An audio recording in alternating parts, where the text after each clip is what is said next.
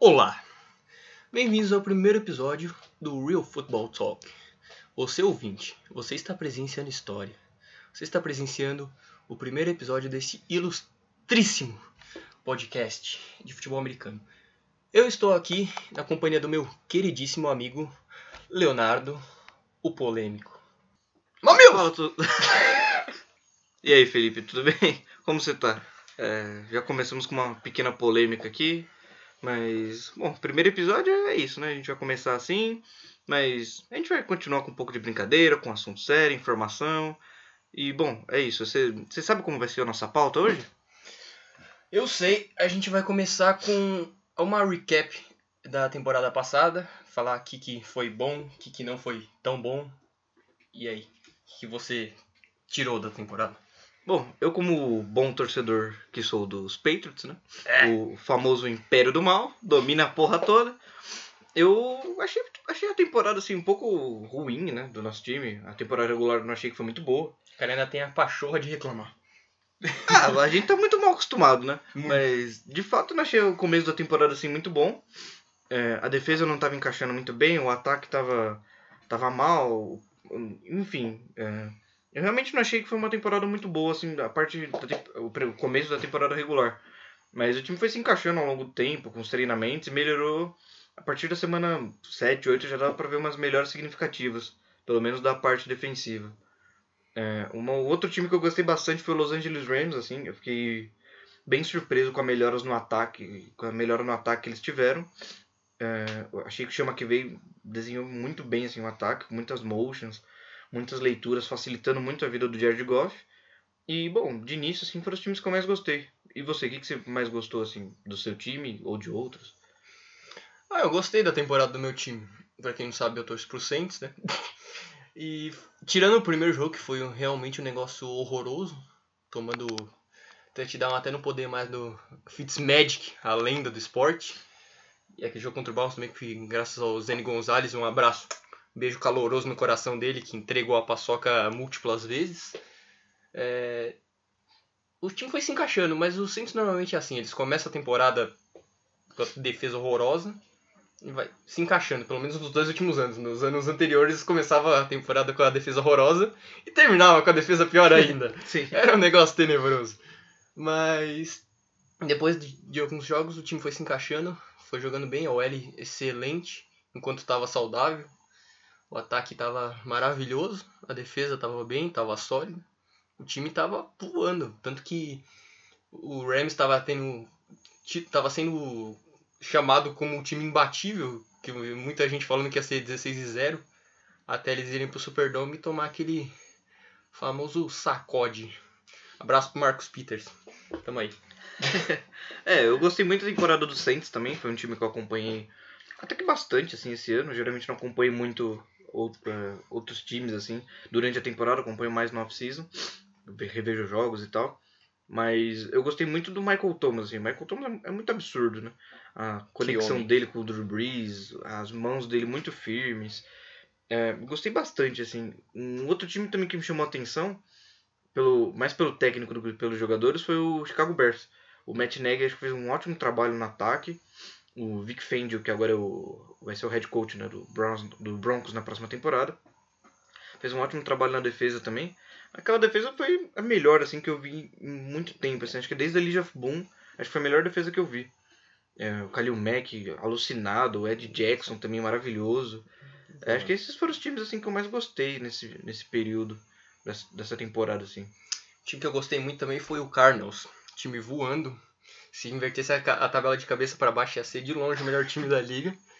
Mas. Isso tá palhaçada. Cardinals não dá. É, coitadinho dos Cardinals, cara. Dá até dó dos caras. É, a gente inclusive vai falar futuramente das necessidades de draft de cada time. Já vou adiantando que o do Cardinals é praticamente todas as calma, posições. Calma, calma, calma. Quase todas as posições. Calma. Hot take só mais pra frente. Hot takes. Vamos segurar o ouvinte. É um spoiler. Não, sem spoiler aqui, porque aqui a gente não trabalha com spoiler. Mas o, vamos no, manter o hot take lá pro final, porque a gente segura a galera até o final, né? A gente tá começando agora, mas a gente já tem uma, uma sabedoria no marketing de podcast para saber que tem que segurar a galera até o final. Porque se não segurar até o final, não tem engajamento, engajamento não gera mídia e, bom, essas coisas. Justíssimo, gostei da sua aula. E sobre os playoffs, Felipe, o que, que você achou aí? O que, que você queria destacar sobre os playoffs do. Ah, eu, eu tava tentando me conter assim, mas eu vou ser obrigado a falar. Esse playoff aqui tá uma porra. Olha, eu vou ter que falar. Eu não posso nem comentar falando do pipoca, mas puta merda, velho. Aquilo dói. Aquilo dói. dói até, eu acho que eu nunca vou superar aquilo. É, foi um assalto, assim, pior do que Corinthians e Itaquera. Foi um negócio. Foi triste, cara.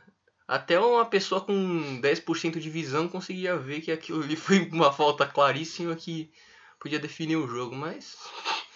Agora já foi, né? Agora não, não tem mais o que fazer. Mas acho que o Saints vem forte para a próxima temporada. É um dos favoritos.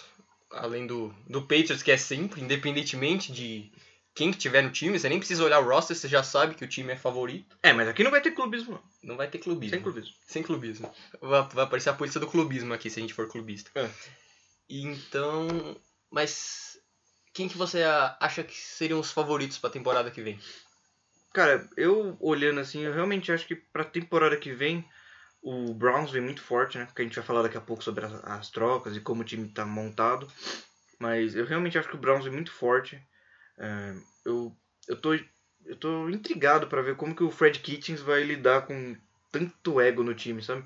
Tem o, o Baker Mayfield, que assim, todo mundo sabe que ele não é o Johnny Manziel, como comparava, foi uma comparação absurda pra época, mas. Não sei quem que inventou essa comparação. É, então, uma comparação absurda, mas assim, ele tem um ego, o Odell Beckham também, tipo, era uma diva no Giants, né? Não sei como ele vai se comportar agora, espero que melhor. O Jarvis Lane também é outro que não tem um. Não é um cara fácil de É lidar. um cara fácil de se lidar. Mas eu tô muito intrigado pelo que o Browns vai apresentar nessa temporada, assim. O Fred Kitchens é um cara que, segundo dizem, tem uma boa base pro ataque, assim, é um cara muito voltado pro ataque. E com o ataque que ele tem em mãos hoje, assim, eu espero que ele faça muito estrago, porque Baker Mayfield, Nick Chubb, o Duke Johnson, é, Odell, o Landry, o Antonio Callaway e o. Njoku, cara, assim, é um, é um ataque cheio de playmakers com muito nome, né? É, Eu só quero ver como eles vão funcionar, porque assim, eu não, não, não vejo com maus olhos esse ataque. O problema é a hora que o ataque não funcionar. Vai todo mundo ficar quieto e trabalhar, ou os caras já vão criar aquela polêmica e causar um pouco, assim. O problema de vestiário é foda, é muito complicado. É, eu vejo isso que muitos times você vê no papel, é tudo lindo, maravilhoso. E aí chega no campo, parece que não traduz. Você fica tentando entender o que, que acontece pro time que é cheio de estrelas simplesmente não funcionar. Ah, sim, é uma coisa que eu penso muito nisso, acho muito complicado essa, essa cultura de vestiário, tem que ser muito bem instalada para você trazer muita gente. Acho que os Browns não têm essa cultura, mas eu, eu espero que dê certo, assim. Eu não, eu não acho que vai dar errado, acho que eles vão ter alguns problemas, mas eu espero que dê certo. A, a questão do Browns eu acho que não vai ter tanto problema porque acho que o fato do, do Landry e do Beckham serem muito amigos desde infância, eu acho que isso é benéfico pro time, pô, eles são amigos, eles não vão ver como se fosse tipo rivais, porque às vezes você vê caras que são da mesma posição, vê o outro quase como um inimigo. Sim. Então os caras são muito amigos e a questão do Baker, eu acho que o- eu gosto do, do temperamento dele. O ego dele não é um ego maléfico, na minha opinião. Não é um, uma coisa que você fala, putz, o cara é mala e ele simplesmente não se importa. Ele é mala, mas ele é muito competitivo, ele se importa muito, ele dá 110% dele todo jogo. E foi realmente muito impressionante como calor. Eu sinceramente não esperava que ele fosse tão, tão bom assim logo no primeiro ano. porque- É, eu acho que ele foi o melhor quarterback calor que eu vi desde o Andrew Luck, assim, questão de atitude, postura, o passe. A leitura dele então, ainda tá um pouco deficitária, mas acho que vai melhorar, sim. É, calor é, é complicado, mas. Tipo, o jeito como ele se, se porta no campo, a maneira como ele lidera os caras, mesmo sendo calouro, e como ele conseguiu mudar essa cultura podre que o Browns tinha tantos e tantos anos, que era cu- cultura totalmente perdedora, com Ah, o Hill sim. Jackson, que os caras conseguiram ir 1,31. Acho que nem com muito esforço você consegue fazer um time e 1,31, porque. É um, é um feito a se orgulhar, quase. É, foi bem complicado essa, essa do Browns aí, com o Hugh Jackson. Outro time que eu tô bem esperançoso pra próxima temporada, assim, com uma boa visão, é o seu New Orleans Saints, né? Sim. Com o maravilhoso Deus Breeze. Que homem maravilhoso. Que o Drew Brees é foda pra caralho. Ele não. Ele, ele tem uma visão assim que eu fico abismado como ele consegue controlar a defesa com os olhos. Eu tava vendo ontem o, o jogo do Rams e, e Saints. E tem um, um passo para touchdown que ele comanda os safeties do, do Rams só com os olhos. Assim. Ele consegue tirar meio time de um lado do campo e jogar pro outro só com os olhos. É, ele, é, ele é muito bom, muito bom mesmo. É um cara até underrated por alguns outros podcasts aí que a gente escuta pela vida. Mas aquele não vai ser underrated, não. Não. de Aquele maneira vai ser bom. Aquele- é, Não é só aqui que ele vai ser bom, no campo também ele é bom. É. E muito. Mas a galera gosta de exaltar senhor Giselão, senhor Aaron Rogério, e às vezes deixam o Papai Breeze de fora, mas ele já mais do que mereceu o- lugar dele na discussão entre os melhores da história. É, e os times que você não tá esperando muito pra temporada que vem? Os Que times- foram bens, mas que aparentam uma decaída pra próxima Vai temporada. decair? Eu acho que o Ravens. Eu acho que perdeu muitas peças defensivas importantes.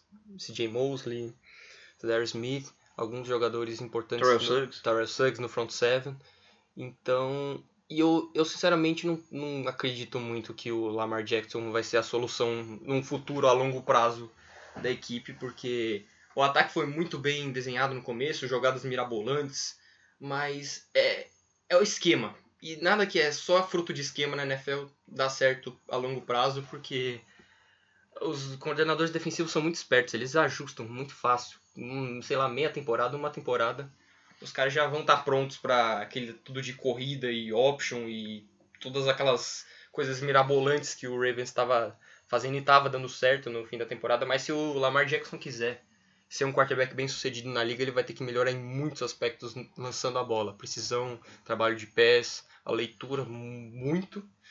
Mas eu não vou dizer que é impossível, porque vai que o cara consegue uma boa off-season ou duas, três boas off-seasons e ir melhorando gradualmente. É, eu acho que o Lamar Jackson vai melhorar, sim, a longo prazo. A médio e longo prazo, eu acho que ele vai melhorar. É, eu vejo ele com bons olhos, assim, ele é um cara que trabalha muito duro. Eu acompanho ele na. Não só nas redes sociais, mas eu vejo ele nos treinos. Ele posta bastante story treinando. Eu não sou um cara de story, mas. Assim, você vê o cara sempre treinando, sempre lá faz- é, mandando os vídeos. Ninguém fala que ele não tá treinando, ele contratou um cara pra treinar com ele, sabe? Eu, eu acho que ele vai melhorar bastante, assim. Ele é um cara que, a- pra mim, pelo menos aparentemente, ele é um cara que gosta de trabalhar duro. Mas eu não caio mais nessa ilusão de Instagram da off-season, não, depois, depois do Tem Marcus. os caras marombados na Depois do off-season. Marcus Peters na temporada passada, eu não caio mais nessa, não. É. O cara fez aquela cagada no Minneapolis Miracle. Aí falando, pronto, o cara virou o Bambam na off-season. Ele tá mano, destruindo tudo, tá saindo da jaula, tá quebrando tudo. Eu tava eu vi uma foto dele no último jogo da temporada regular. O cara tava com o braço quase do tamanho do meu. Aí eu olho na off-season, tipo, dois meses e meio depois, o maluco é o Stronda. Só faltou cantar blindão. O cara destruindo. Aí chegou no training camp, os caras, nossa, o cara tá voando. Nego intercepta cinco passes por jogada. O cara é a lenda. Aí chega na temporada regular, parecia. Tinha Clotilde errando os ângulos de tackle e marcação no fundo. Que foi um negócio deprimente, porque quando você cria expectativa e, e depois você vê que não é bem isso, é bem deprimente. É, então, outro time que eu acho que não vai se dar muito bem nessa temporada é o, o Chiefs, né? É, o ataque deles é muito potente, muito potente mesmo. Pat Mahomes, o Tark Hill, o Kelsey e tudo mais. Ah, mas a defesa deles me assusta um pouco, assim. Os caras abriram mão do, do D. Ford, do Justin Houston, cortaram o Eric Berry. Tudo bem que ele tava machucado, mas assim, pô, é o Eric Berry, né? O cara Era o melhor jogador da secundária por cinco anos no mínimo. Sim, o cara é bom pra caramba, mas enfim. Eu acho que eles vão passar por maus bocados defensivos É. na temporada que vem. Eu acho que o, o Chiefs vai ser o novo Saints de 2014 e 2015. Vai ser É, um time que ser. faz 40 pontos por jogo e toma 40 pontos também, porque a defesa já era, já era marromeno no passado. A secundária era fraca, não era muito bom contra a corrida. Mas o que, que era bom no Chiefs? Era o pass rush. Era a arma da defesa, a principal arma da defesa. E aí eles, dois dos melhores pass rushers do time, simplesmente eles mandam embora, não renova, não põe a tag pra trocar. O outro eles cortam, né? O Justin. Houston. Tudo bem que o Houston já tava um pouco velho, mas, porra, ele nem foi caro o contrato que era, senão acho que foi com o Colts, não foi? Foi. Não foi um contrato caro, sabe? Eu acho que o, o Chiefs não tem também muito cap. Mas pelo menos um deles acho que tinha que ter mantido. Eles falam que vão investir em secundária, mas sem o Eric Berry vai, vai investir em quem? Vai ter que contratar pelo menos dois, três caras no draft e acertar em alguém, porque não adianta draftar também, porque corner demora um pouco para se desenvolver. Então, pelo menos nas próximas duas temporadas, eu acho que a defesa do Chiefs vai sofrer bastante. É, essa parte do draft a gente vai falar um pouco mais pro final do episódio, que a gente vai falar direto assim do draft das necessidades de cada time. Bom, a gente já endereçou um pouquinho aqui a, a free agency do Chiefs, né? Agora a gente vai falar um pouco mais sobre a free agency geral, falar um, dos panoramas dos contratos, jogadores que saíram, que trocaram de time. É, você quer começar por onde, Tozini? Ah, eu quero começar falando do incrível contrato do Jay Gruden dando pro John Gruden, eu falei errado. Ah, não, Joe Gruden. É John Gruden, que tem o Jay e o John. Jay, Jay. Aí, é, que ele deu foi quanto? 66 milhões? Foi algo assim? É, acho que foi mais ou menos isso. Acho que foi 64 60, milhões, 60 alguma coisa assim. alguma coisa por 4 anos para um left tackle mediano do Patriots. E que nem era left tackle. No, no 49ers é, ele jogou quase a carreira inteira como right tackle e virou agora nos é, Patriots. É, ele, ele tem tamanho de right tackle, mas o... É que eu falo, você não pode se empolgar muito em pegar jogador do Patriots, porque o sistema do Patriots é muito bom. E, às vezes, às vezes não, maioria das vezes os caras saem do time e não consegue manter a mesma produção. Por isso que, inclusive, eu acho que o contrato do Trey Flowers também foi um pouco além do valor, mas diferentemente do Trent Brown, o Trey Flowers é um bom jogador. O que, que você tem a dizer deles que você que é torcedor do Patriots já conhece melhor do que eu? É, assim, eu acabei de olhar aqui fazer uma pesquisa mais apurada. O Trent Brown assinou por 4 anos 66 milhões de dólares com o Raiders. Uh, e assim, ele é, um, ele é um bom jogador de linha ofensiva, ok, ele é sólido, mas não é nada demais, assim. 66 milhões é basicamente o contrato que o, que o Giants deu pro Nate Solder na off-season passada. Que também foi um overpay. Que também foi um baita overpay, porque o cara não é nada demais, assim. Ele é, ele é bom, sim, ok, ele é sólido, não tem muitos erros, mas, assim, não é um puta... Aí também não teve uma grande temporada no Giants, temporada passada. Não, é, a temporada dos, dos Giants na temporada passada foi muito, foi muito mequetrefe, né? Muito o único mediano. ponto brilhante foi o, o sacão, né? Sim. Aquele homem maravilhoso. Os passes que ele recebia do, do Odell, aquele touchdown maravilhoso de. As trick plays. É, foram jogadas muito interessantes. Eu sei que o Barkley ele, ele tem um dom de fazer corridas de 8 jardas maravilhosas. Sim. Corridas que é pra ele perder 3 ele ganha 8. Ele dibra 400 cara, quebra 300 tackles e faz umas corridas maravilhosas, mesmo quando não são corridas longas. É, ele é o melhor talento de running back, acho que desde o Adrian Peterson, né? O Adrian Peterson também era um fenômeno. Mas falando do. Voltando a falar mais do Trent Brown e do Trey Flowers, assim, eles foram jogadores importantes para os Patriots, mas tava na cara que o Belichick não ia renovar nem com um nem com o outro. Eles tentaram, eu acho pelo menos que eles tentaram fazer o que eles fizeram com o Hightower é, na Free Agents, deixar ele testar os, as águas do mercado da Free Agents e ver como que ia, como que ia funcionar. Assim, o Hightower voltou para os Patriots, né? Um salário bem adequado. É, foi um salário ok, assim, para ele. Tipo, o cara assinou por 4 anos e se não me engano, na época foi 34, 38 milhões, alguma coisa assim. É, mas ele testou né, o mercado, os Patriots quiseram que ele voltasse.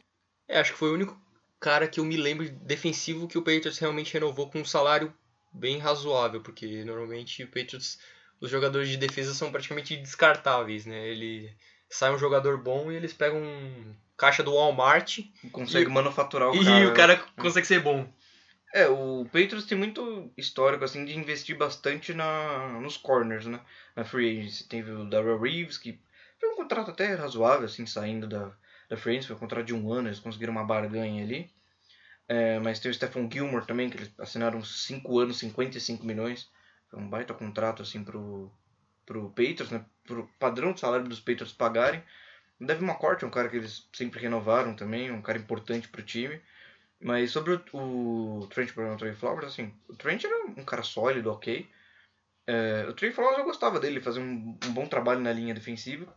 Só que eu acho que ele fazia mais um trabalho é, de abrir espaços do que um trabalho de pass rush para ele mesmo, sabe? Acho que ele usava mais do, da habilidade e do físico dele para abrir espaço para outros é, do que para ele mesmo, assim. Eu não, eu não pagaria um, um contrato alto e acho que os Patriots fez certo nisso.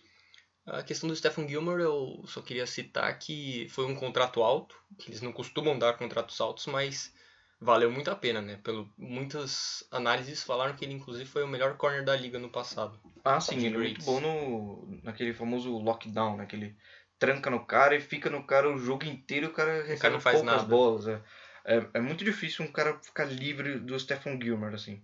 Acho que a única vez que eu achei muito, muito gritante, assim, que o Stephen Gilmore deixou o cara muito aberto foi no jogo contra o Chargers, nos playoffs, no, no touchdown do Keenan Allen, que era uma, Sim. era uma cover tree ali que o, o Stephen Gilmore foi pra, mordeu o primeiro passo ali do Allen Nossa, pra aquela, dentro. aquela rota foi linda. A rota foi maravilhosa. Mas acho que foi a única, assim, na temporada inteira que eu me lembro, assim, que o cara ficou muito aberto, sabe, do Gilmore. Não, o Gilmore jogou bem demais. Só perguntar pro Jared Goff, né? É, no Super Bowl. Mas enfim, voltando à, à pauta da Agents que a gente tava comentando, é, você acha que teve algum contrato negativo, assim, tirando o Trent Brown, algum contrato que você não faria? Um contrato que eu posso citar que eu não gostei. Na verdade, assim, eu não me importo porque realmente. realmente eu não me importo com o Niners. Mas o, com o Alexander pro, pro Niners por 4 anos, 54 milhões. Porra, mas você vai pagar 54 milhões pra um linebacker bem mediano que não é nem um linebacker de três descidas, não consegue, não é muito bom com o jogo teste. Primeiro que assim, já é um salário muito alto para um linebacker. Ponto. é. Muito alto. E aí no linebacker mediano, isso só mostra tipo um desespero afobado do front office do Niners, que acho que cometeu um belo de um erro pro futuro do time. É, um contrato que eu posso citar aqui que eu não faria foi o contrato do Mitch Morse, que ele assinou com o Buffalo Bills. Assim, o Buffalo Bills precisa muito de linha ofensiva. Coitado do Josh Allen. É, coitado do, do Josh Allen que não consegue ter um- uma paz ali no pocket. Uma paz Mas- de espírito. É, mas você assinar por 44 milhões por um center, é, por um contrato de 4 anos, acho que é muito exagerado, sabe? Eu não, é um contrato que eu não faria, assim, acho que é um contrato bem exagerado. É, mas agora vamos tentar falar de algumas coisas boas, porque senão vai ficar só nesse, nessa bad vibe aqui. Eu vou falar de um contrato um pouco polêmico que dividiu opiniões, que é o do Nick Foles. A questão é, eu vi que a sua reação do contrato do Nick Foles foi o que achou um pouco exagerada, mas eu, eu vou falar que não porque pra quem sofreu com Blake Bortles por tantos anos, É, tem esse ponto. Nick Foles é um oásis no deserto. Sim. É um contrato um pouco alto? É, é um pouco alto, mas quarterback na NFL não, não tem outra opção. Ou você paga ou você paga. Tanto que você vê jogadores, quarterbacks medianos recebendo o maior contrato da história da posição. É a troca-troca do, do Gugu. Cada vez é o, o próximo que recebe contrato é o maior contrato. Sim. Então, e nem foi o maior contrato, né? Eu sei que não, não tava no merecimento, É que mas... pro Nick Foles acho que é demais, né? Não, sim. Mas o Nick Foles, ele, ele tem seus momentos. Ele brilha nos momentos é, clutch, né? Ele brilha nos momentos duros. E eu acho que essa é uma das principais características que um quarterback pode ter. Ele sendo sólido. Se a OL do Jaguars se mantiver saudável, e o Fournette também, porque ele também teve problemas com lesões, teve brigas, problemas extra-campo. Eu gosto muito do Fournette, ele é um ótimo running back. Só que o estilo de jogo dele não, não ajuda ele, porque ele é muito físico. Então já ele não, não evita a pancada, ele vai pra pancada. Então pra, pra lesão isso aí é muito ruim. Então o ataque do Jaguars precisa muito de um tarente, mas tem, já tem algumas peças importantes que, que, pode, que podem complementar a defesa que foi muito boa no ano retrasado, mas que ano passado caiu, acho que até por falta de motivação pela qualidade do ataque. É, um contrato que. Não só um contrato, mas a contratação que eu, que eu mais gostei assim, nessa free agency foi dos Ravens. Que eles contrataram o Earl Thomas por um contrato um pouco salgado. É, foi 4 anos, se não me engano, 55 milhões. Mas foi um. Ele é um baita de um jogador, né? O Earl Thomas é um jogador maravilhoso. Excelente. É, ele ajuda muito. Quando, quando ele estava no Seahawks, a defesa era uma. Quando ele saía machucado. é, sempre ele saía machucado. Não, era muito difícil ele sair assim para descansar. É, quando ele saía machucado, era, era, se via nitidamente a diferença. Não dava d'água pro vinho defesa. Os quarterbacks do time adversário Oh, começavam a jogar mais a bola no fundo. Com o Earl Thomas, acho que o Ravens vai, vai ter uma bela de uma bela secundária mesmo. Assim. um free safety com uma range grande é, um, é um- uma dádiva para uma defesa, né? Porque você, é uma coisa muito gritante a menos para você se preocupar. O, o passe fundo no meio do campo praticamente fechou a porta. Então, os corners podem trabalhar melhor, como foi na Legion of Boom por tantos e tantos anos. Sim. Ajudou o Richard Sherman, até o Brandon Browner se deu muito bem. É, mas o Brandon Browner era bom. Ele era físico pra caramba. É, ele era bom na press. Ele era se bem loucaço. Se botasse o cara em off, é porque eu sei, porque depois que ele foi pro Saints, meu Deus do céu, parecia. É, nos peitos eu gostei dele, ele era bem loucaço. Nossa, velho, horroroso. Eu tenho pesadelo com aquele maluco fazendo falta ainda. Ele foi o jogador mais, é, mais é, faltoso, faltoso da, liga. da, liga. de longe. É. Mas ele tinha suas características boas e acho que você tem um jogador que permite os outros jogadores do time jogarem com uma certa característica que beneficia eles é importante. Imagina ele e o Vontas Burfict no mesmo time. Nossa Ia ser falta pra tudo que é Ia ser o jogo Ia ser muita concussão. É, só ia ter falta no o jogo inteiro. É, e agora, mudando um pouquinho de assunto, a gente vai falar um pouco, da, um pouco mais do off-season, né? Menos da free agency, de algumas trocas. É, a troca mais relevante, pelo menos do meu ponto de vista nessa free agency, acho que do ponto de vista de todo mundo, acho que é, acho que é consenso. consenso isso, foi a troca do Odell Beckham. O que, que você achou dessa troca, Tozinho? Eu achei que foi um pouco precipitado do, do lado do Giants. Um Por... pouco? Um pouco? Eu tô sendo eufemista aqui. Trocaram o melhor wide receiver da liga, um dos melhores da liga, pro um é. cara, um biscoito e uma pique de primeira rodada. Não, a troca não foi tão ruim assim, porque teve escolha de primeira rodada, terceira e acho que... E o Jabril Peppers. E o Jabril Peppers, que é um jogador jovem, né? Ainda pode crescer, então... Não, mas ninguém sabe como é que ele vai jogar, né? Nem os Browns sabiam como é que ele ia jogar. Uma hora ele tava de safety, outra hora ele queria jogar de line. Não, mas ele é um jogador versátil, vai que o Giants tem uma Sim. visão específica para ele que... Ah, pra... Acho bem difícil, o Giants tá meio perdido. É, é que o Giants não tem rumo na vida, né? É. Mas, coitado. Mas o... Os caras querem quer ficar com o Eli Manning em 2019. Eu acho que eles trocaram o Beckham mais pela questão do, da personalidade de diva dele, que. Na verdade, a real é que eu acho que o Giants não sabe o que faz. Sim. Eles não sabem se eles tancam, se eles pegam um quarterback do futuro agora, se eles pegam no que vem, se eles tancam mais um ano, se eles tancam mais dois anos, pegar o Sunshine, que acho que já é o plano do Dolphins. É. Mas o front office está completamente perdido, cara. E eu não vejo uma perspectiva de melhora tão cedo assim, não. É, faz alguns anos que eles mostraram que estão perdidos, né? Porque, assim, o Saquon Barkley é um talento geracional. Mas você pegar um running back com a segunda escolha geral do draft, eu acho que é bem arriscado. Né? Ainda mais você tendo tantos quarterbacks bons, tendo Sam Darnold, no Josh Allen, Josh Rosen disponíveis e ainda poder fazer eles aprenderem atrás do Eli pelo menos um ou dois anos. Eu acho que isso é importante para o quarterback calor, porque é uma posição, uma posição mais difícil, né? Então, esse ano, sentando e aprendendo, como o próprio Aaron Rodgers e o Mahomes demonstraram, faz uma diferença muito grande. É, eu, eu escolheria um quarterback com certeza, ou se eu não quisesse escolher um quarterback, quisesse pegar o, o Saquon mesmo, eu trocaria para baixo, assim, para acumular algumas picks, porque tinha muita gente querendo quarterback, então você saber usar bem o seu plano, sabe? Evoluir bem um time, desenvolver bem o jogador.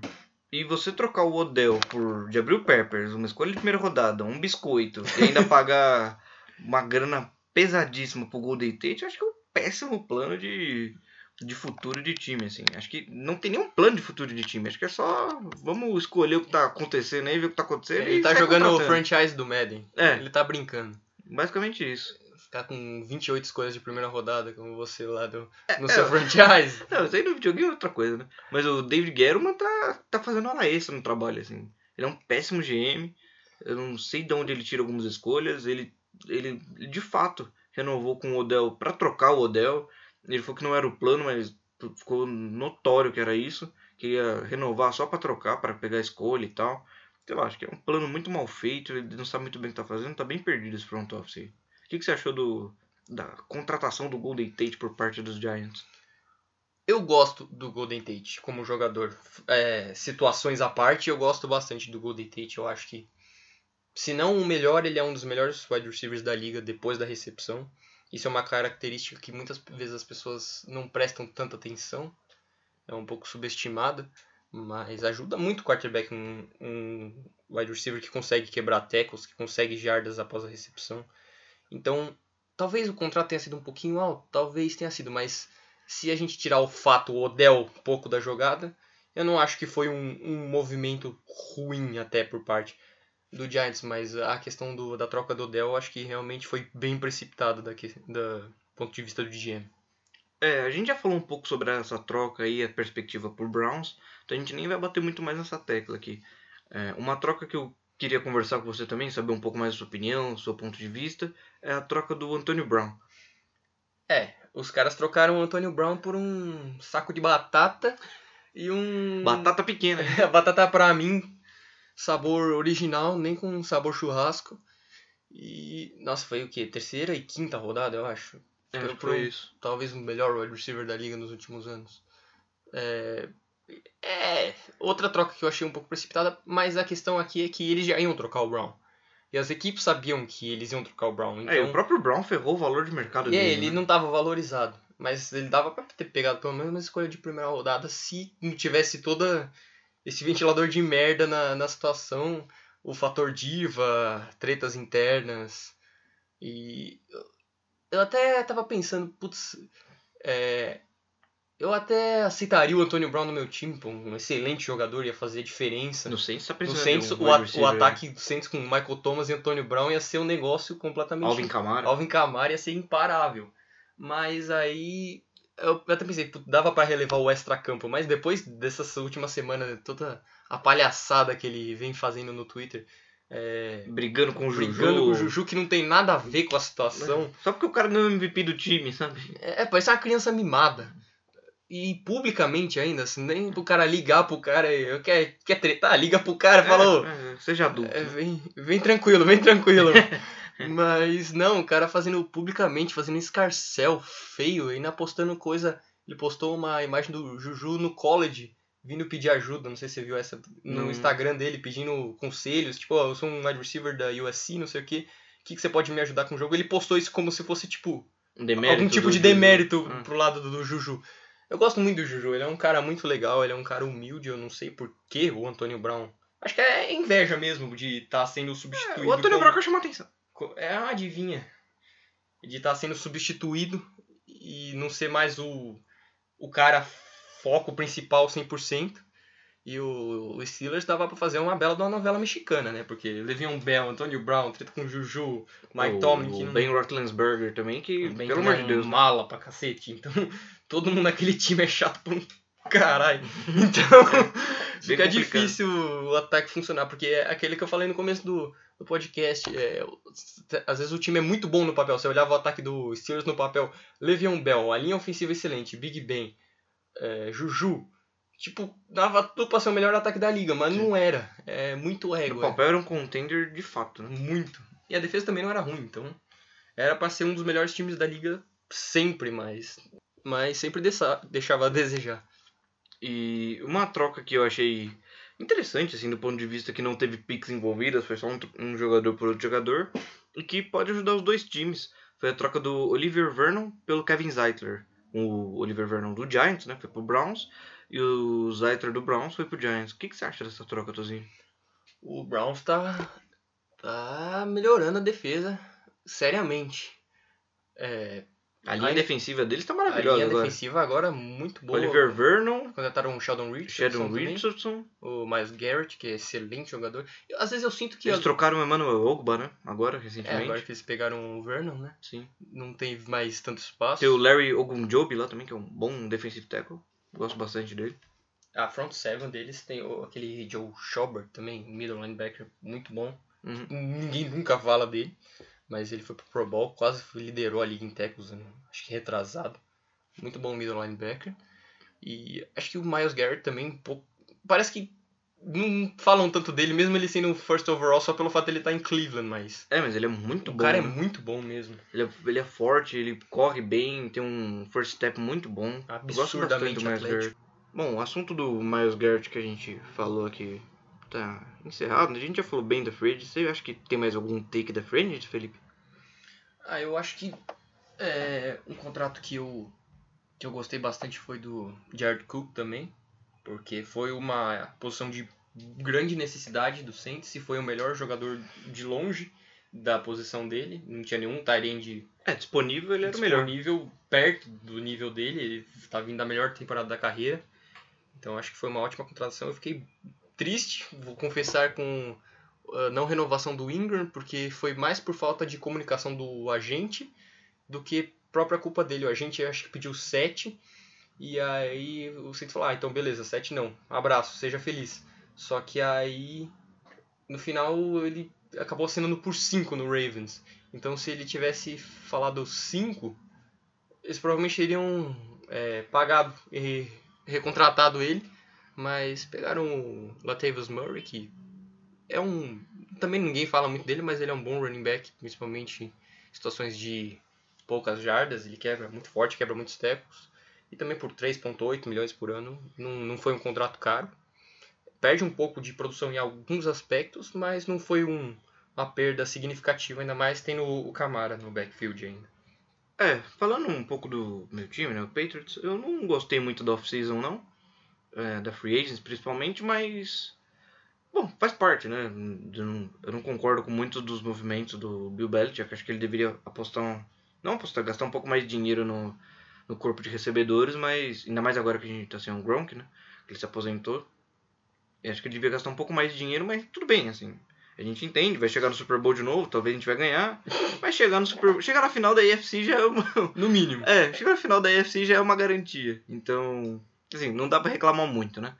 É, vamos começar a falar um pouco mais diretamente do, do draft que tá chegando aí. Dia 25 começa o draft, daqui 14 dias, né? A gente tá gravando isso dia 11 do 4 daqui 14 dias começa o draft e a gente vai falar um pouco sobre é, cada time, a posição, o que o time mais precisa, qual a nossa ideia de escolha, é, não necessariamente do que o time faz, o que o time vai fazer, né? Isso a gente pode fazer num próximo episódio.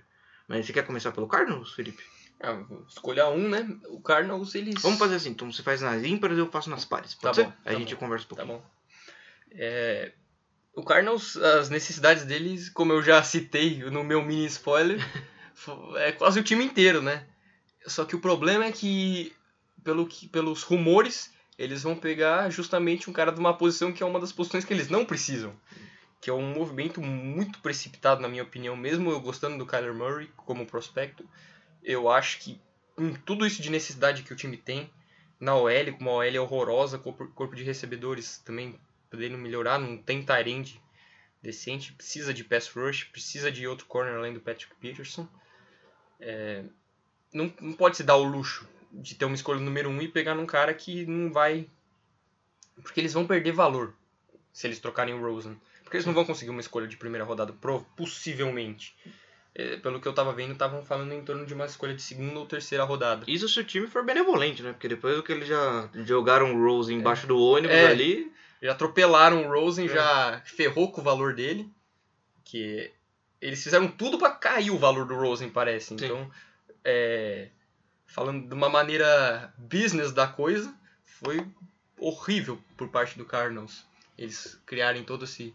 Talvez eles estivessem pensando em criar esse rumor pra fazer um trade por algum time que gostasse muito do Kyler Murray. Alô, Raiders! Mas eu acho que, mesmo que fosse esse o caso, eles não, não agiram da maneira correta.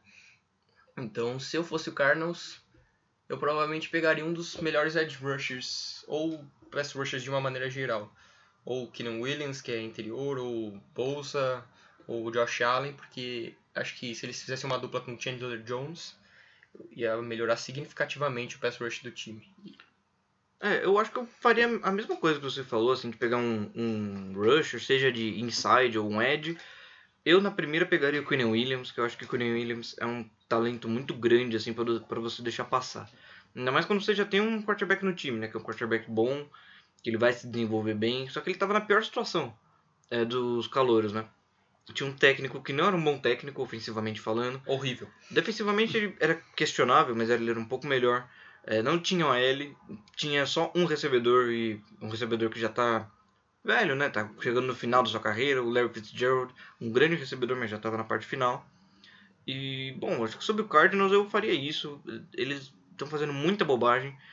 Eu acho que essa história de entregar o time na mão de um cara que tá chegando agora na NFL para ele comandar o time desde o começo e fazer tudo que ele quer, eu acho isso muito errado, sabe?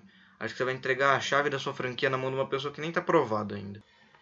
É, mas tirando o Cardinals, próxima escolha seria o Niners. É, o 49ers. O que, que você faria se você fosse o GM do Niners, que já errou algumas vezes com escolhas altas de top 5 nos últimos anos?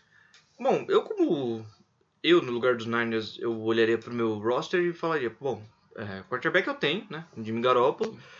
Running back, você contratou alguns running backs, o Jerry McKinnon voltando de lesão. O Breida também foi muito bem. O Matt Breida também jogando muito bem.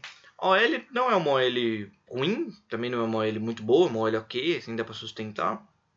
A defesa secundária ok, né? Tranquilo, não dá, não dá pra questionar a questão da secundária. Você tem ali o Richard Sherman, o Jerky Start lá, que são dois caras bons, você pode colocar algumas, algumas outras picks ali, mas eu com a pick 2, sendo que o Carly Murray vai ser, muito provavelmente vai ser a primeira pick, eu no lugar dos Niners eu pegaria ou Nick Bolsa ou Quinn Williams. Dependendo do, do meu plantel, eu olharia ali, ah, bom, a gente já tem o DeForest Buckner, o Solomon Thomas estão falando agora que ele vai jogar na parte de dentro da, da linha defensiva com o DeFord, que eu acabei de trocar por uma segunda rodada do Kansas City. É, eu, eu iria de Nick Bolsa mesmo, é, olhando assim para o meu plantel, olhando ao longo dos anos. Para construir um time, eu iria de Nick Bolsa no lugar do. na, na segunda pick, porque faz, faz mais sentido. Você já tem um interior ali um pouco consolidado, de um lado bem consolidado, né, com o DeForest Buckner, de outro não tão bem consolidado assim, mas que pode se desenvolver para virar um bom inside, eh, inside defensive lineman. E eu acho que o edge ali é uma necessidade muito brutal assim. O edge do 49ers nos últimos anos não tem sido bom. Eles têm feito péssimas escolhas assim para a linha defensiva. A única boa escolha foi do Force Buckner. Sim. As outras são muito questionáveis ainda. É, o que, que você faria pro Niners? Eu acho, na verdade, eu tenho boa convicção, dado os últimos drafts, que eles provavelmente. E a classe, né, que é muito forte. Eles gostam muito de pegar DLs na primeira rodada. Acho que eles pegaram praticamente todos os anos anteriores na primeira rodada algum jogador da defensive line. E esse ano o draft é extremamente forte na né? defensive line, os melhores prospectos são da DL. Então, muito provavelmente eles vão, vão pegar algum jogador, um jogador do setor. É, aí nós vamos trocar agora de, de pick, né? A gente vai falar agora do no New York Jets. E, bom, pode começar aí, Tozini, com o seu take. É pick 3. É, eu acho que o Jets não tem erro.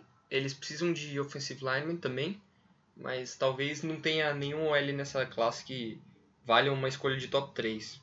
Então eles têm que ir com o melhor jogador disponível. No caso, se o Kenyon Williams não cair, que não sei se pode cair ou não, mas como a gente, nós dois gostamos muito dele, qualquer escolha no top 5 que ele estivesse disponível, eu pegaria ele, porque o cara é realmente monstruoso.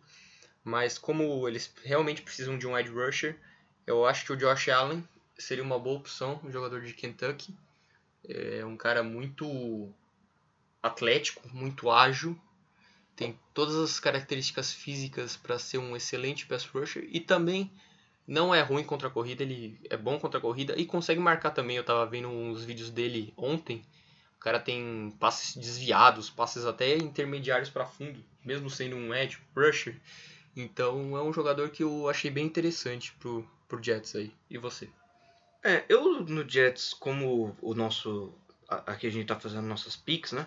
Na primeira indo Kyler Murray, na segunda indo Nick Bolsa. Eu nos Jets eu não iria de Ed não, eu iria de Quinn Williams, que é o melhor jogador disponível até então. É, mas, se o 49ers for diferente do Nick Bolsa, eu concordo com você, eu iria de Josh Allen.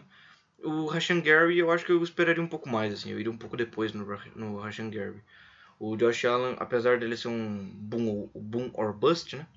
É, eu acho que ele é, tem mais chance de ser um boom do que o Rashan Gary, então eu apostaria nele é, a terceira pick mesmo. É, partindo para a quarta pick, você tem mais algum take do Jets? É, eu falei a questão do Kenyon Williams, se ele estivesse disponível, pegaria ele, mas eu gosto do Josh Allen, acho que não seria uma escolha ruim, mas como você falou do Russian Gary, eu não acho que o Russian Gary vale uma escolha de top 5. É, ele não mostrou é, números suficientes para me convencer a ser uma escolha de nem top 10, mesmo ele sendo muito atlético faltou muito produção, é uma coisa que assim, não é o principal, mas você não tendo produção no college, qual a garantia que você vai ter que o cara vai ter uma produção boa na NFL? Então é um cara que eu fico com o pé atrás, apesar de todo o atleticismo dele. É, a gente agora vai partir para a próxima pick, né? Que é a pick 4 do Raiders. E aqui acho que não tem muita, muita certeza, né? Aqui é só dúvida mesmo, a gente não sabe o que, que o John Gruden vai fazer, eu não faço a mínima ideia do que ele vai fazer. Mas se ele fosse um pouco mais lógico, né, se fizesse algum sentido, é, eu no lugar dele, eu trocaria essa pique para baixo, mas como, como aqui a gente tem que escolher, né? Em o Quinn Williams saindo pro Jets, aí no lugar do Raiders eu iria de Josh Allen. E você, Tozinho, o que, que você faria nessa quarta pick aí? Ah, eu acho que hum, trocar essa escolha eu não acho que seria a melhor opção pro Raiders, porque o, a necessidade de pass rush deles é muito gritante. É, é foi de longe o pior pass rush da liga. É pífio. É, 13 sacks 13 sacks. Nossa senhora. Os quarterbacks simplesmente não respeitam uma defesa que tem 13 sacks na temporada. Eles precisam desesperadamente de um pass rusher, independente de ser inside ou edge. E como a gente está falando, né? Todas as possibilidades aqui, mas no caso do Raiders, eu acho que a única escolha acertada seria o melhor pass rusher disponível, independentemente se for o Bolsa, o Allen ou o Williams. Acho que pelo menos um dos três vai estar disponível e o Raiders tem que pegar um desses, senão eu consideraria uma escolha errada. Fechando a quarta pick aqui, agora a gente vai para pick 5, né, do Tampa Bay Buccaneers. E tem um grande, uma grande cortina aí, a gente não sabe se é uma cortina de fumaça ou não, mas tem um, uma grande probabilidade do Tampa Bay ir atrás do Devin White.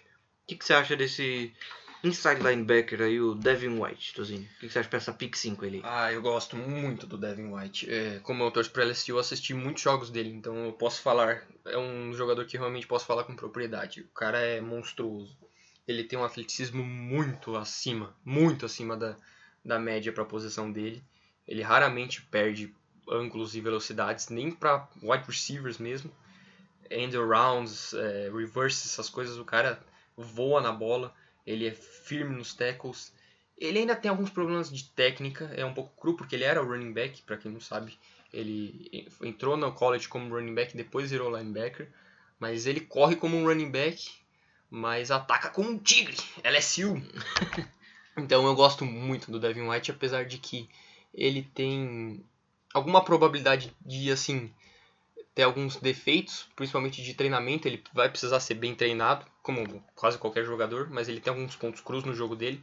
Mas eu acho que é um jogador que, se ele cair na situação certa, ele tem condição de ser um Hall of Famer. Eu acho que é um cara com um upside absurdo, que se for bem treinado, ele vai ser um grande jogador. Bom, agora o, eu concordo com boa parte do que o Tozinho falou. Eu não, eu não acho que o Devin White tem toda essa habilidade para virar um Hall da Fama, não. Né? Eu fico com um pouco de pé atrás ainda falar o Hall da Fama. Mas ele é um ótimo jogador, sim. É, vamos partir para seis, Felipe? Sim. Então vamos aí.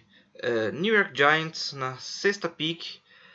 É, bom, eu, eu acho que o New York Giants deveria ir de quarterback, né? Tenho convicção disso. Eli Manning já está fazendo uma hora extra aí na liga. E na sexta pick, eu no lugar dele seria ação, assim, seria bem sóbrio. Escolheria o, pelo menos para mim, o melhor quarterback da, desse draft, o Dwayne Haskins Jr. Uh, ele foi muito bem em Ohio State, uh, principalmente na segunda parte da temporada, né? Ele melhorou bastante na segunda parte da temporada. Uh, ele, tá um, ele tem um passe muito polido, uma mecânica muito interessante. A única coisa que eu acho que ele poderia melhorar é um pouco o trabalho de pés dele. O é, que, que, você acha dessa sexta escolha aí dos Giants? Eu acho que tem que ser quarterback também. O Eli já, já passou do, do Já deu o que tinha que dar, né? Então é, é, complicado você manter um quarterback. Apesar de tudo que ele fez pro time, os caras ainda têm muito carinho por ele, mas não tem condição mais. Até que ano o Giants vai ficar pulando escolhas altas por outros jogadores? Eles estão investindo num, num futuro sem futuro. Sim. Então ainda tem o Eli mais uma temporada, como eu falei, dá a chance pro quarterback sentar, aprender. Haskins ainda tem alguns bons pontos crus no jogo dele, principalmente como você falou, o trabalho de pés, às vezes na leitura, falta manipular um pouco a secundária. É...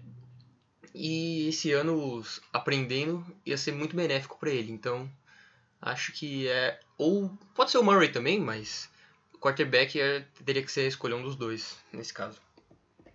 Bom, finalizada essa análise aqui da Pick 6, vamos para Pick 7 do Jacksonville Jaguars. O que, que, você acha que o Jaguars deve fazer nessa sétima escolha, Tozinho? Eu sinceramente não sei que caminho que o, o Jaguars vai tomar aqui, porque tem muitas opções viáveis que não seriam ruins por parte do Jaguars. É, algumas necessidades importantes para o time, é, como o OL, principalmente o right tackle, e o Owen Taylor, eu não tenho certeza como eu falo o primeiro nome dele, mas Juwan Taylor. Juwan Taylor, ele é, tá saindo como right tackle, né? Não é aquele Sim. cara que os caras acham que ele vai dar certo como left tackle, não. Ele já tá sendo Já tá com cotado como right tackle. É muito bom no jogo corrido e é um cara que tem muita cara do Doug Marrone, porque o Doug Marrone é esse smash mouth football mentality, que é correr, correr, correr e dar um murro na boca do adversário. E como é um cara muito forte e muito bom pro jogo corrido, o Jaguars está precisando de um right tackle já faz alguns bons anos. Então seria uma escolha interessante, mas também precisa muito de um Tyrande. E como essa classe de Tyrands é profunda e boa, tem os dois Tyrands de Iowa, nesse caso, seriam opções viáveis. Tanto o TJ Hawkinson como o Noah Fent são é, com características diferentes, mas acho que não, não seriam escolhas precipitadas pela parte do Jaguars, de, dada a necessidade gritante que o time tem de Tyrande há alguns bons anos. Mas eu também não posso descartar a possibilidade de um wide receiver, porque o corpo ainda é. não tem profundidade. É, o DK Metcalf é um projeto, não é um cara que já chega um polido. grande projeto. Já não já chega polido, mas como eu falei, tem muito upside. Eu já vi gente comparando ele com o Megatron e. O Megatron comparou ele com o Megatron. O próprio Megatron. Então, é, ele tem os problemas de agilidade dele, mas também tem essa probabilidade de virar um grande jogador. Então o Jaguars tem pelo menos umas três opções aqui. O que, que você analisa disso? Bom, eu, no lugar dos Jaguars, assinando um, um quarterback por 88 milhões de dólares em 4 anos, eu iria de linha ofensiva, porque a linha ofensiva deles é muito ruim, muito deficitária. É, eles precisam da linha ofensiva pro Nick Foles e pro Leonard Fournette. Então, eu eu não iria de, com o Jawan Taylor, como você falou. Eu acho que eu iria de Jonah Williams, que eu acho que ele é o, o melhor uh, offensive tackle da, desse draft, né, dessa classe. E a parte que eu mais gosto no Jonah Williams é a variação de posição que ele te oferece em campo. Ele pode jogar basicamente nas quatro. Acho que só de center ele não, não seria muito bom. É, mas acho que nas quatro assim, ele, ele desempenharia um bom papel, sabe?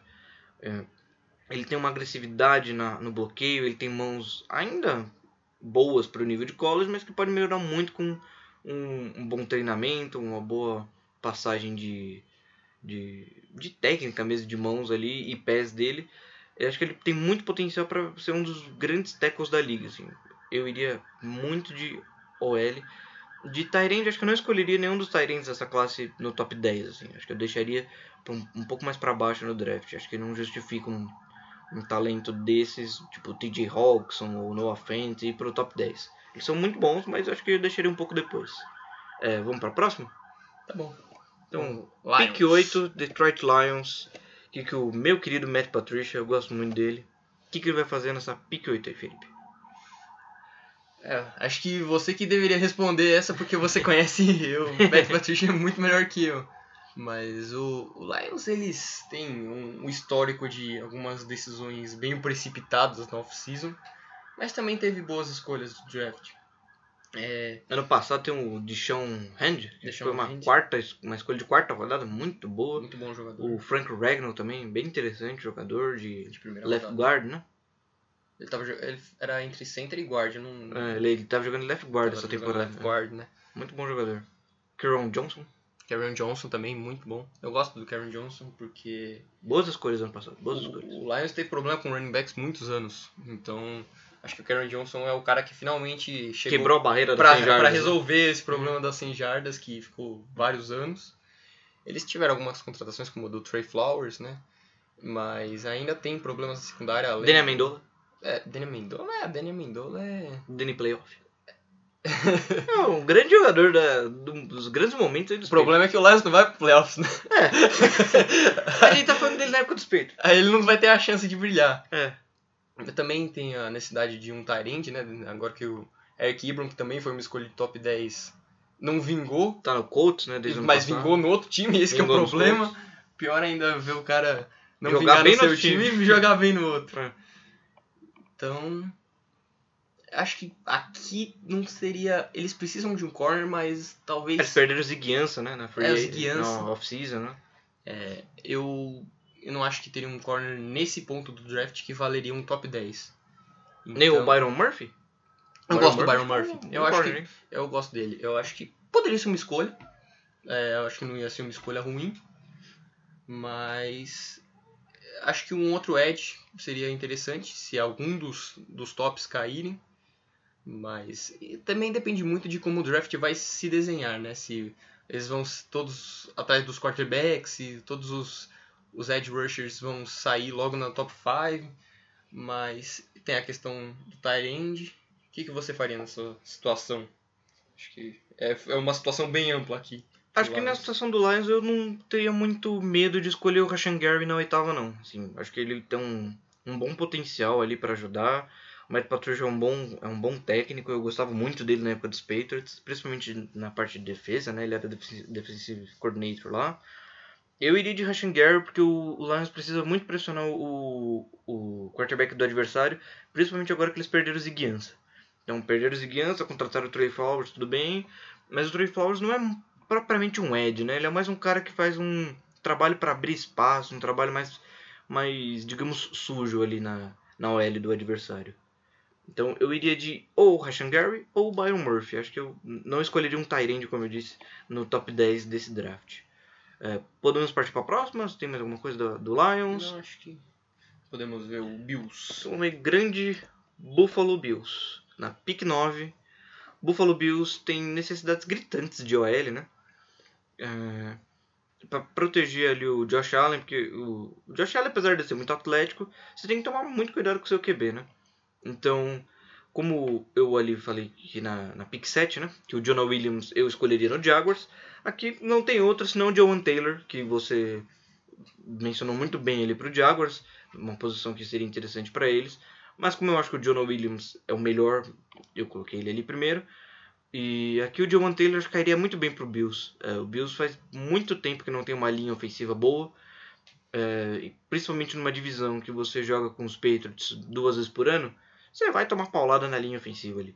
Você precisa arrumar algum jeito de se proteger melhor. Então eu iria de Joan Taylor. E você? E você, Tozinho? Faria o quê? Gostei da sua escolha, mas eu acho que não precisa ser algo muito específico em relação à posição. Eu acho que o foco do Bills tem que ser ajudar o Josh Allen. De alguma maneira ou de outra. Seja por meio da linha, seja por meio de armas, um wide receiver, um tight end, ou até mesmo um running back. Nessa escolha não, não cabe um running back, mas eu acho que eles precisam sim. O McCoy já tá, já tá no fim da carreira, já Cheio de McCoy. Shady. Mas eu acho que aqui tem que ser o L mesmo. Ou o Williams ou o Taylor. Eu acho que pelo menos um dos dois estaria disponível nesse ponto e qualquer um deles ia ajudar muito aquela linha que realmente deu dó de ver o Josh Allen correndo pela vida dele o tempo todo, na temporada passada. É, temporada passada foi bem complicada para alguns calouros, né? Os quarterbacks calouros da temporada passada não tiveram uma, uma vida muito agradável durante a, a temporada. E aqui, vamos para a nossa última pick desse, desse primeiro episódio do nosso podcast. Essa é a pick 10 do Denver Broncos. E com vocês o veredito desse grande especialista. E como tem especialista no Brasil? Felipe Tozini. Ah, acho que o Broncos eles têm eles ainda têm a necessidade de quarterback, né? Eles É, mas aí o Drew Locke, o, Mas se o John se- já tá, se não- é, tá não- pirando nele. É um quarterback com bastante cara de John Elway, né? Sim. Mas- Alto, braço forte. Braço forte, ele, braço forte, pronto, ele já tá babando. Tem que ser alto também. Ah, sim. Tem que ter pelo menos 4 metros de altura e o John Wells já gosta. Parecer um poste. É. Acho que o Drew não é alto o suficiente. Tem que ser tipo o Paxton Lynch, assim, 2,5 metros e meio de altura. É. E não conseguir lançar a bola mais de 10 jardas. E o cara tem um braço absurdamente forte e se recusava a lançar É. mais de 10 jardas. Dava agonia. Mas eu acho que... Eu já citei o Devin White, mas eu acho que se o, o Tampa não pegar ele, ele tem boas probabilidades de cair pro Denver. E se ele cair pro Denver no top 10, acho que tem que ser um no-brainer. Se o Devin White estiver disponível, pegar ele, porque o, o Denver tem um histórico de desenvolver linebackers muito bons. Uhum. Então acho que seria a situação praticamente ideal para ele cair. Ainda mais com um pass rush bom, ele é um bom linebacker vindo na blitz. É, OL também eles ainda precisam de reforços. Até porque o Garrett Bowles, pelo amor de Deus. Né? É, o Bowles foi. É, teve, teve mais ou menos. O Parades saiu, né? Sim. Que era o center bom, bem sólido.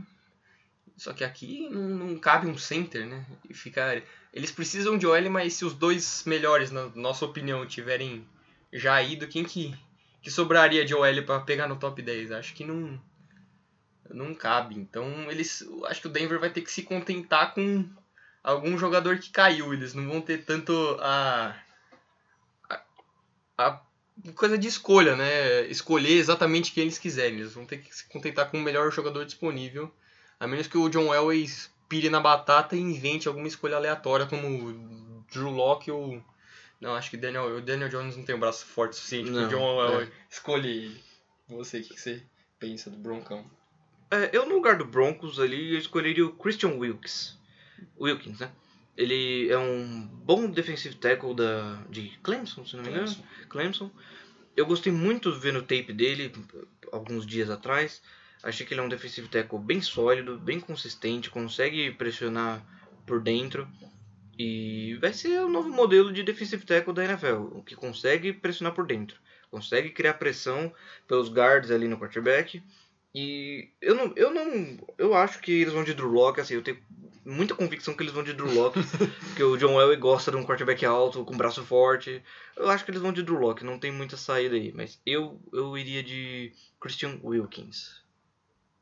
O, Wilkins é realmente um, um jogador impressionante. A, a, linha defensiva inteira de Clemson, na verdade, era bem impressionante. Clarence Farrell também bem Clarence. Farrell também pode ser uma opção. É que no Broncos não, porque eles já têm já tem dois já tem os ali. dois edges bons, mas uhum o Wilkins ia ser ia deixar a DL um, talvez a melhor defensive line da liga. Talvez não, eu acho que se eles conseguirem pegar o Wilkins de inside defensive lineman, eu, eu consideraria a melhor é, DL da liga, porque o Bradley Chubb já mostrou que veio, teve uma temporada de calor sensacional. É, a segunda parte foi muito boa. A primeira o... parte tava meio mortinho ah, mas, ali. Mas defensive line demora pra, pra sim, sim, se desenvolver sim. e tal, ele já teve mais de 10 sacks, isso uhum. é um uhum. feito raro. É muito difícil a gente ver. Bem interessante ver esses números dele, né? Um rookie tendo mais de 10 sacks. E o Von Miller dispensa comentários, né? O Von Miller é um monstro. Então acho que é uma escolha que não tem muito erro. É, a gente até tinha pensado em fazer o, o, primeiro round inteiro, mas ia ficar muito extenso. Vamos deixar um gostinho a mais. Então aí. a gente vai, vai encerrar aqui pelo top 10 mesmo. Talvez a gente num futuro podcast, quem sabe, termine o primeiro round inteiro, ainda tem tempo pro draft, né? Então, quem sabe? Então. Você tem destaque final? Destaque sou eu. Um destaque realmente impressionante. Sério, você tem algum destaque final aí do nosso primeiro episódio de podcast? Ah, foi, foi um prazer estar ao seu lado nesta tarde de quinta-feira. E espero que vocês tenham gostado. Que é, se quiserem dar opiniões, dar sugestões, estamos abertos a ouvir. É, o Tozinho ainda tem que fazer o Twitter dele pra ser xingado. ah, mas ser xingado no Twitter é o auge do, do negócio. A gente não vai ser xingado. Mas a gente não é famoso o suficiente pra ser xingado ainda, calma. Ah, falta, falta. Ainda vai ser. Ainda, vai ser. ainda não. Ainda vai ser. É, o meu destaque final vai pra a Universidade de Alabama, que tá produzindo calouros, prospectos bem interessantes, né? Que novidade. E eu gosto muito do Nick Saban, né? Não gostei dele na NFL, porque ele foi péssimo na NFL. Mas, enfim, eu gosto muito do Nick Saban. E o meu destaque final vai para um questionamento pro Tozini. De quem Metcalf? No Vasco!